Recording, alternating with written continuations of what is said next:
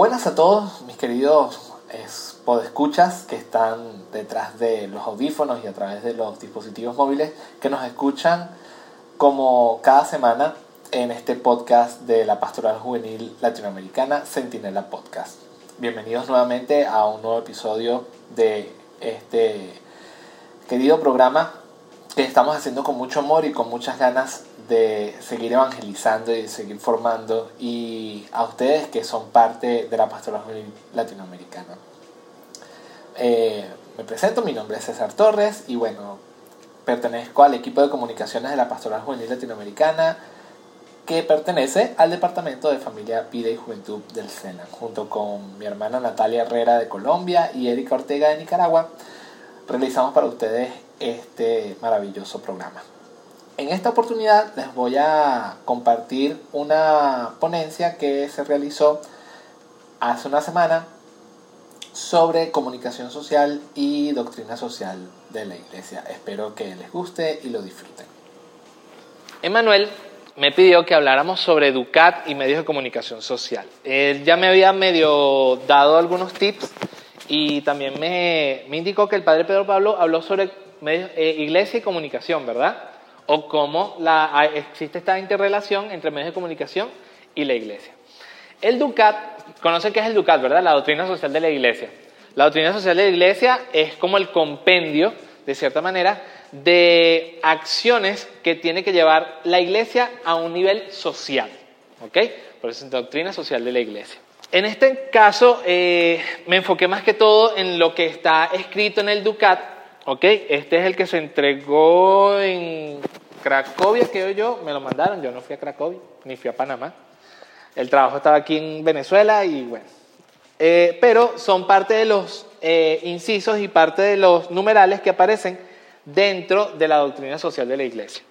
Entonces, bueno, el primer inciso que tiene que ver con comunicación social es por qué existen los medios de comunicación. Malcolm X, ¿qué indicaba él? Decía, si ustedes no están prevenidos ante los medios de comunicación, los harán amar al opresor y odiar al oprimido. ¿Qué tiene que ver esto con la primera parte de qué existen y por qué existen los medios de comunicación social? Y creo que lo interesante de la frase es lo que conlleva. Entendemos por medios de comunicación social, y creo que ya el padre Pedro Pablo ha hablado con ustedes, sobre todos aquellos instrumentos que nos permiten comunicarnos, formarnos y entretenernos con otras personas y con aquellas que estén mucho más lejos. Lo importante del medio de comunicación es que no se convierta en el contenido, sino en el, en el canal, que no sea el mensaje, sino el canal. Y precisamente Malcolm X indicaba eso. Si no estamos prevenidos, si no sabemos cómo utilizar los medios de comunicación social, podemos llegar a amar al opresor y odiar al oprimido. Muy a lo que está pasando eh, no solamente aquí, sino en muchas partes de Latinoamérica, en donde los medios de comunicación siempre están a favor del más fuerte. La intención de los medios de comunicación no es eso, sino el de informar, entretener. ¿Cómo ve la Iglesia los medios de comunicación social? El Pontificio Consejo para las Comunicaciones Sociales indica que no se puede aceptar que el ejercicio de la libertad de comunicación dependa de la fortuna, de la educación o del poder político.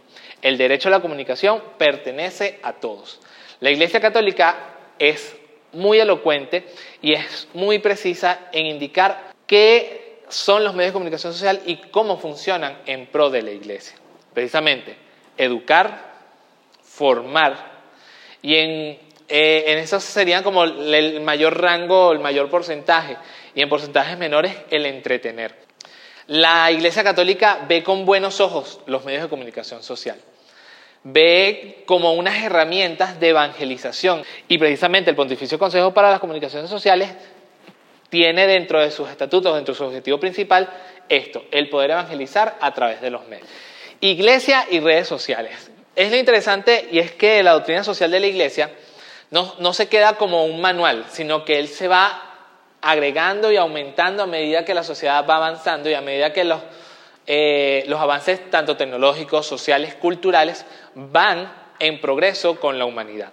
Y precisamente eh, la doctrina social tiene un apartado de las redes sociales. El Papa Benedicto XVI indica que las redes sociales, además de instrumentos de evangelización, pueden ser un factor de desarrollo humano. Hay una cierta preocupación en que las redes sociales sean solamente un lugar en donde sea efímero el, aspecto comunicativo. ¿okay? Yo no sé si les ha pasado. ¿Quién tiene cuenta de Twitter? No la usan. Pero leen Twitter a veces. Saben que Twitter en Venezuela es un caldero de odio, ¿no? O sea, saben perfectamente de que todos, los, todos se odian dentro de Twitter y es una cosa súper loquísima pero es preocupante, o sea, da cierta preocupación y tristeza en cómo un medio de comunicación o cómo una red social se ha vuelto en una especie de caldero de cultivo para el odio. Por poner un ejemplo, yo por Twitter sigo, no sé si la siguen por Twitter y si conocen a Miliver, que es la chama que hace los chistes. No sé si han leído de ella, búsquenla en Twitter. Se llama Miliver Mancilla o Miliver, creo que nada más así, Miliver. Neisser ¿No la han visto tampoco? Eh, ellas se definen como la jeva de los videos random, ¿ok? Es una chama que hace videos súper tontos, pero que de cierta manera es hacer cosas bonitas. Y está otra chama que se llama Yeji Soho, ¿ok?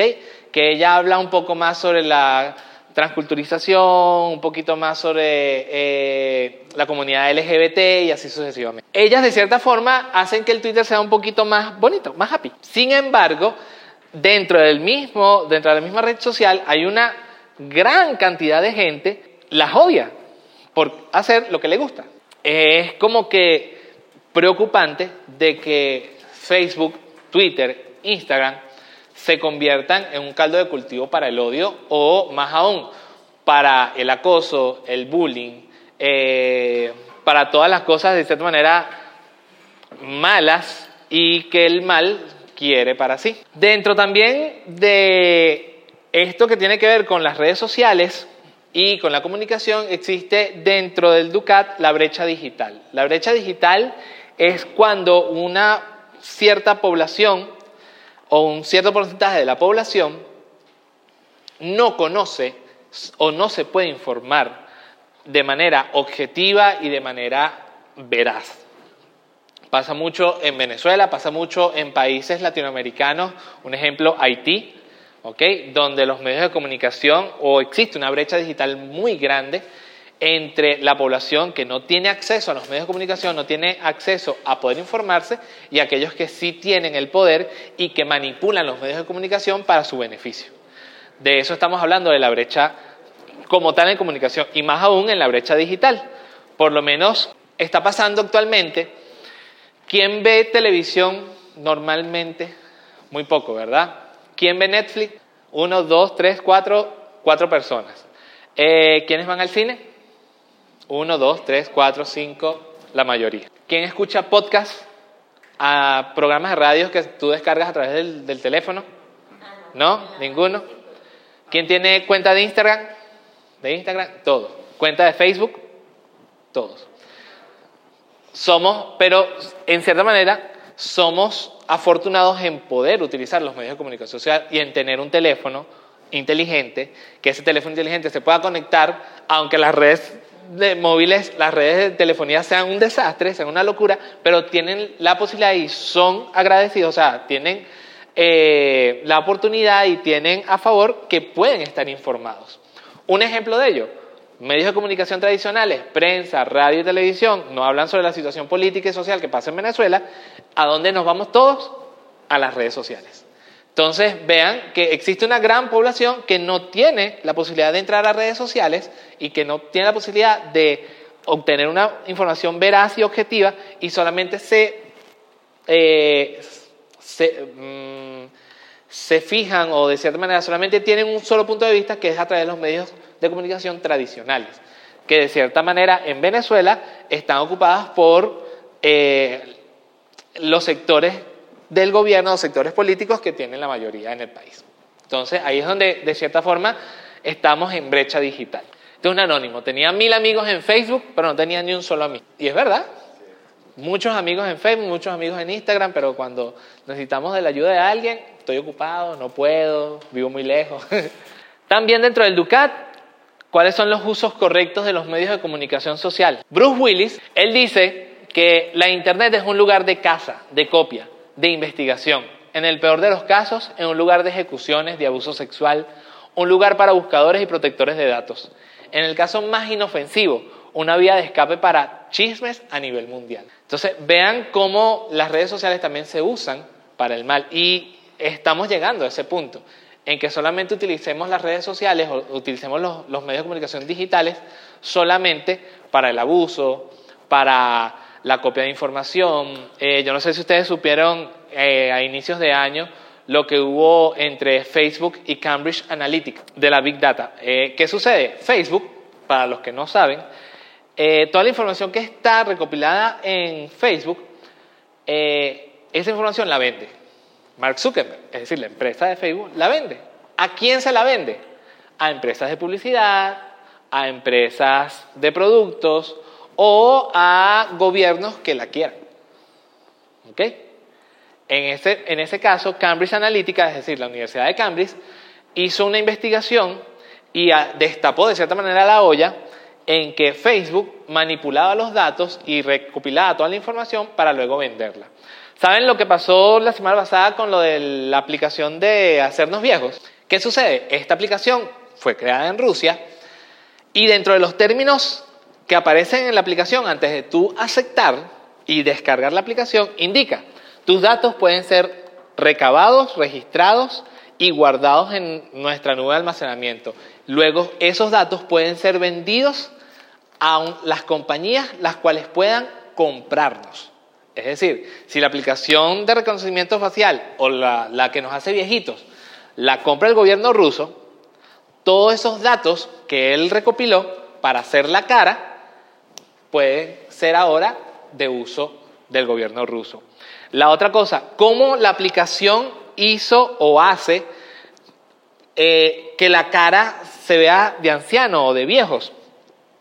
Él busca a través de toda la internet y a través de tu propio teléfono cuáles son las caras reconocibles y con quién tienes mayor parentesco.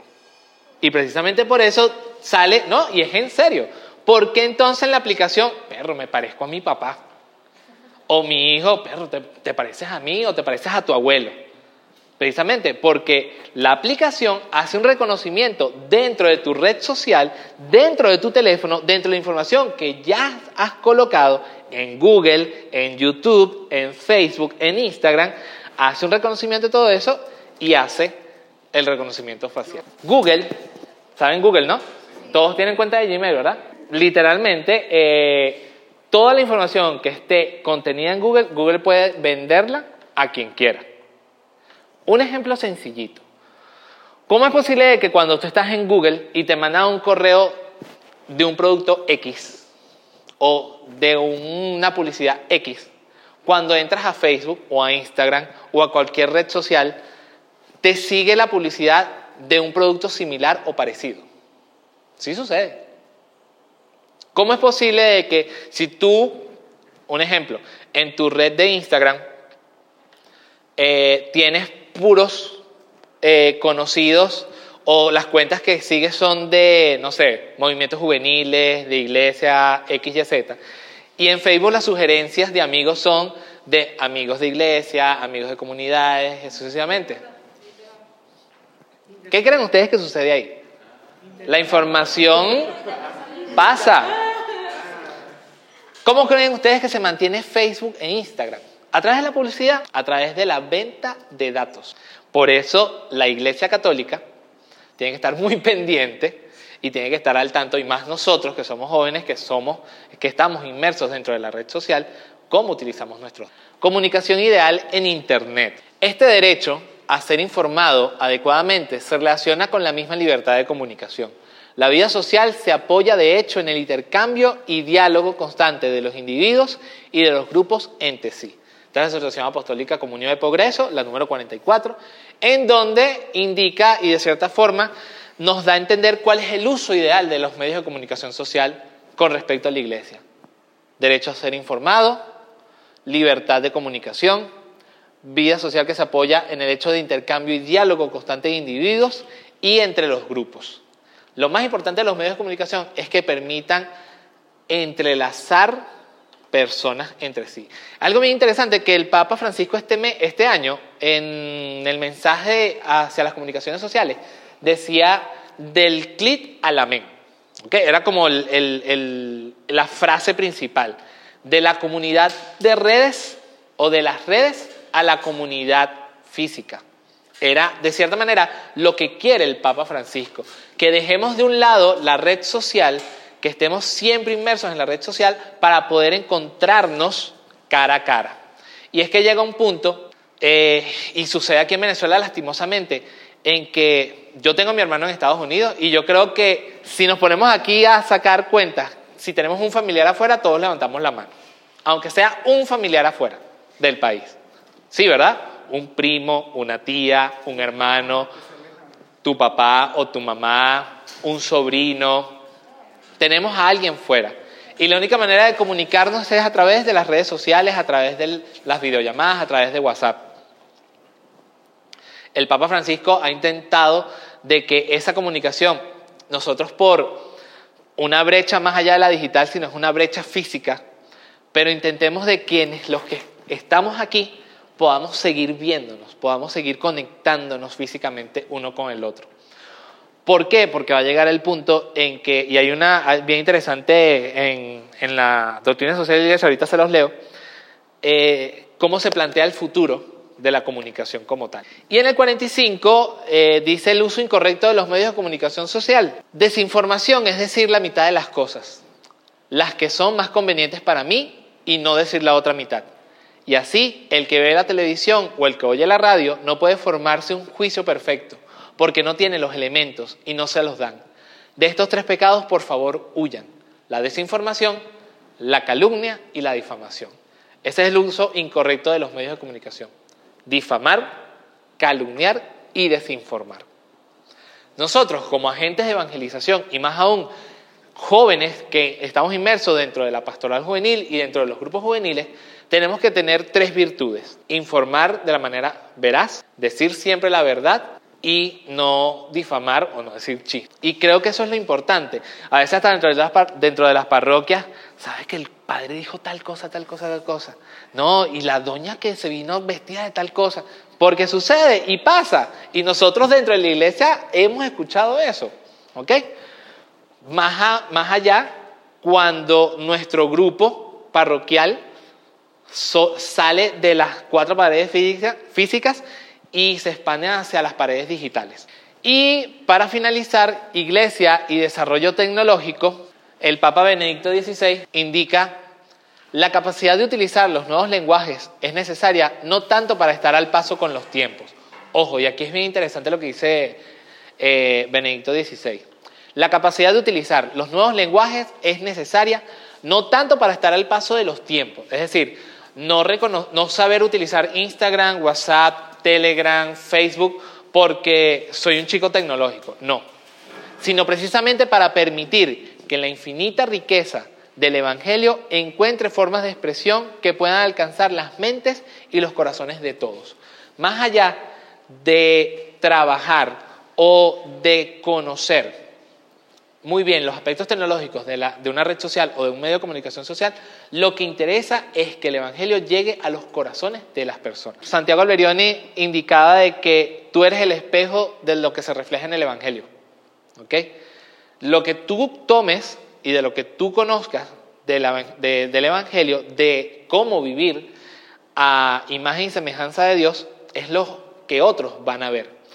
Es muy bonito que el Papa Francisco en las exhortaciones apostólicas que, se ha trabajado durante todo su pontificado, eh, la Gaudet Exultate, que es la de los santos, que es ser santos, dice de que existen santos de, de la puerta de al lado, o sea, santos que son nuestros vecinos. No van a la iglesia, no están metidos en un grupo parroquial, no son diáconos, no son sacerdotes, pero que siempre hacen las cosas por bien ayudan a su mamá y a su papá, ayudan al necesitado, ayudan en la parroquia o en la comunidad como tal, están siempre con una sonrisa, con un aspecto positivo en la vida. Esos son los santos que de cierta manera la iglesia necesita. más allá y entendemos perfectamente que la formación es muy importante y conocer sobre el Evangelio es muy importante, pero más allá de conocerlo es vivirlo y ponerlo en práctica. Es decir, ponerse todos los días con una sonrisa en la cara y decir, hoy va a ser un buen día. Así se esté cayendo a pedazos la casa, pero decir que es un buen día. Qué sabroso es de verdad, y se los digo, yo lo he empezado a hacer desde este año, amanecer y pensar, o sea, hoy va a ser un buen día y el día hay que agradecerlo. Y no solamente agradecerlo a Dios, sino a las personas que están y que viven. El, ser católico, el ser cristiano, no es solamente Dios te bendiga y andar con una cruz para arriba y para abajo, no, es, andar con una sonrisa y decirle a todos que las cosas va a ir bien, así todo se esté cayendo a pedazos, ah, tiene que ir bien las cosas. Y de cierta manera, nosotros que somos comunicadores sociales y que trabajamos con la palabra y trabajamos con el Evangelio, el primer paso o el primer medio de comunicación es el habla. Y hay que decir buenas noticias, siempre. Bueno, espero que les haya gustado la, la ponencia. Eh, en verdad eh, hay mucha tela que cortar con respecto a la doctrina social de la iglesia, pero vamos a ir poquito a poco. Por supuesto pueden seguir eh, siguiéndonos en las redes sociales, en Twitter, arroba PJ Latinoamericana, en Instagram igualmente arroba PJ Latinoamericana y en la página web de www.pjlatinoamericana.org. Estamos en Ivo, en Anchor, en Apple Podcast y también estamos en Spotify, así que nos pueden seguir por ahí con el nombre de Pastoral Juvenil Latinoamericana o PJ Latinoamericana. Nos vemos en otra oportunidad. Chao, chao.